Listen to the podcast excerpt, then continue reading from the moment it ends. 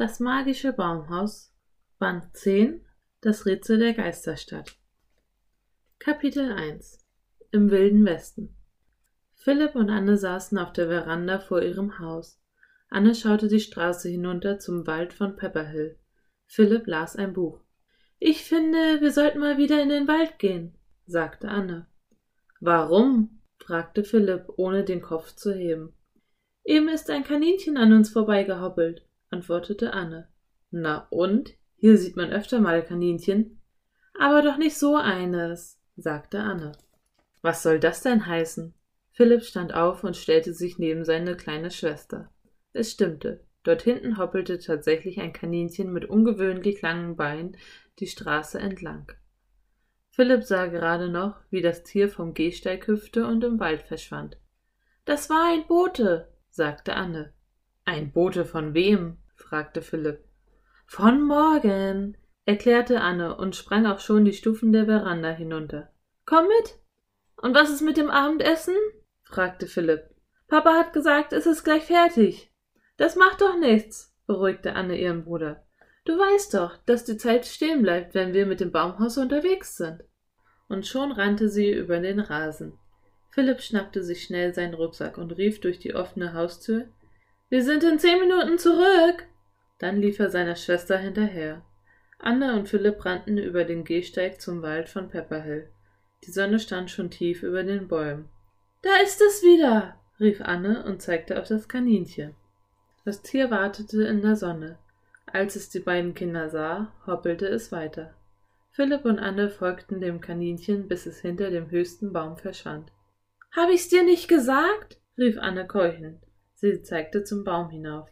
Ganz oben im Wipfel saß Morgen im magischen Baumhaus und winkte ihnen zu. Die Geschwister winkten zurück. Philipp war wie immer überglücklich, die Zauberin wiederzusehen. Kommt herauf! rief sie den Kindern freundlich zu. Anne und Philipp kletterten die Strickleiter zum Baumhaus hoch. Wir sind einem seltsamen Kaninchen hierher gefolgt, sagte Anne. Haben Sie es zu uns geschickt? Schon möglich, antwortete Morgen mit einem geheimnisvollen Lächeln. Wie geht es Ihnen? fragte Philipp. Ich habe noch immer großen Ärger mit Merlin, erzählte die Zauberin. Deshalb habe ich kaum Zeit für meine Arbeit. Aber zum Glück seid ihr ja auch bald meine Meisterbibliothekare. Ihr werdet mir eine große Hilfe sein. Philipp lächelte. Er freute sich schon darauf, ein Meisterbibliothekar zu sein, der durch Raum und Zeit reisen konnte. Seid ihr bereit, ein weiteres Rätsel zu lösen? Fragte Morgen. Ja, riefen Philipp und Anne wie aus einem Mund. Gut, sagte Morgen. Das hier werdet ihr für eure Nachforschungen brauchen. Sie zog ein Buch aus den Falten ihres langen, ballenden Gewandes und gab es Philipp. Dieses Buch soll euch auf eurer Reise helfen, sagte sie. Das Buch hieß Aus den Tagen des wilden Westens. Auf dem Umschlag war eine Wildweststadt in der Prärie zu sehen. Oh, wow! rief Anne begeistert aus. Der wilde Westen. Philipp hielt einen Moment lang die Luft an. Wie wild ist es dort wohl? überlegte er. Morgen griff noch einmal zwischen die Falten ihres langen Gewandes. Diesmal zog sie eine Schriftrolle hervor. Diese überreichte sie Anne. Ist das unser neues Rätsel? fragte Philipp erwartungsvoll. Ja, antwortete Morgen.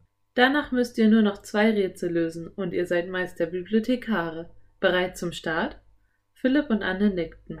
Anne zeigte mit dem Finger auf das Bild auf dem Umschlag des Wildwestbuches. Ich wünsche mir, dass wir dorthin reisen, sagte sie. Sofort kam Wind auf. Auf Wiedersehen, rief Morgen. Und viel Glück. Das Baumhaus begann sich zu drehen. Philipp schloss die Augen. Das Baumhaus drehte sich schneller und immer schneller. Plötzlich war alles wieder still. Totenstill. Als Philipp die Augen wieder öffnete, war Morgen verschwunden. Eine Fliege schwirrte an seiner Nase vorbei. Kapitel 2 Gefährliche Geräusche Im Baumhaus war es auf einmal furchtbar heiß. Philipp und Anne warfen einen Blick nach draußen. Sie waren auf einem einsamen Baum in der Prärie gelandet. Die Sonne stand schon tief am Horizont. Direkt vor sich sahen Anne und Philipp die kleine Stadt, die vorne auf dem Buch abgebildet war. Doch nun, in Wirklichkeit, sah sie leer und gespenstisch aus. Auf einer Seite des Städtchens lag ein Friedhof. Irgendwie unheimlich hier, sagte Anne leise. Stimmt, flüsterte Philipp. Er holte tief Luft. Also gut. Wie lautet das Rätsel? Seine Schwester hielt die alte Schriftrolle hoch und rollte sie auseinander. Dann lasen beide gemeinsam Auf einmal, wie aus heiterem Himmel, vernehmt ihr meine leise Stimme.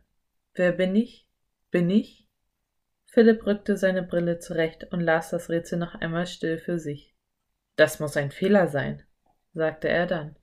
Bin ich steht ja zweimal da. Ich höre im Moment jedenfalls keine Stimme, sagte Anne, während sie aus dem Fenster blickte. Es waren keine menschlichen Geräusche zu hören, nur das Surren von Insekten und das Rauschen des warmen Windes. Werfen wir mal einen Blick in das Buch, sagte Philipp und schlug das Buch auf. Die Blätter waren schon leicht vergilbt. Er entdeckte ein Foto des Städtchens und las laut vor, was darunter geschrieben stand. Um 1870 war Klapperschlangenstadt eine Haltestation für Postkutschen, die Reisende von Santa Fe in New Mexico nach Fort Worth in Texas brachten. Als der Fluss, der hier floss, vertrocknete, zogen die Bewohner weiter. Deshalb ist das Städtchen seit 1880 eine Geisterstadt. Wow, eine Geisterstadt, wiederholte Anne mit großen Augen. Am besten, wir schauen uns gleich mal um, sagte Philipp, damit wir wieder nach Hause reisen können, bevor es dunkel wird. Stimmt, beeilen wir uns, sagte Anne und kletterte die Strickleiter nach unten. Philipp steckte das Buch in seinen Rucksack und folgte Anne. Wenig später standen sie neben dem Baum und schauten sich um. Trockene Grasknäuel rollten über den ausgetrockneten Boden. Plötzlich sahen sie eine Bewegung direkt vor ihnen.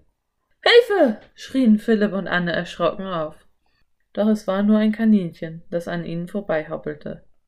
Hey, das muss das Kaninchen sein, das wir daheim schon gesehen haben, sagte Philipp. Stimmt, es hat dieselben langen Beine. Dieses Kaninchen ist ganz bestimmt nicht zufällig hier. Vielleicht will es uns etwas zeigen, überlegte Anne. Das Kaninchen hoppelte über die Prärie und war wenig später wieder verschwunden. Das schreibe ich mir lieber mal auf, sagte Philipp und griff in den Rucksack.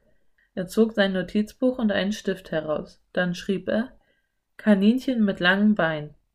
Was ist das für ein Geräusch? fragte Anne plötzlich. Was für ein Geräusch? wiederholte Philipp. Na, dieses Klappern, sagte Anne. Philipp hob den Kopf.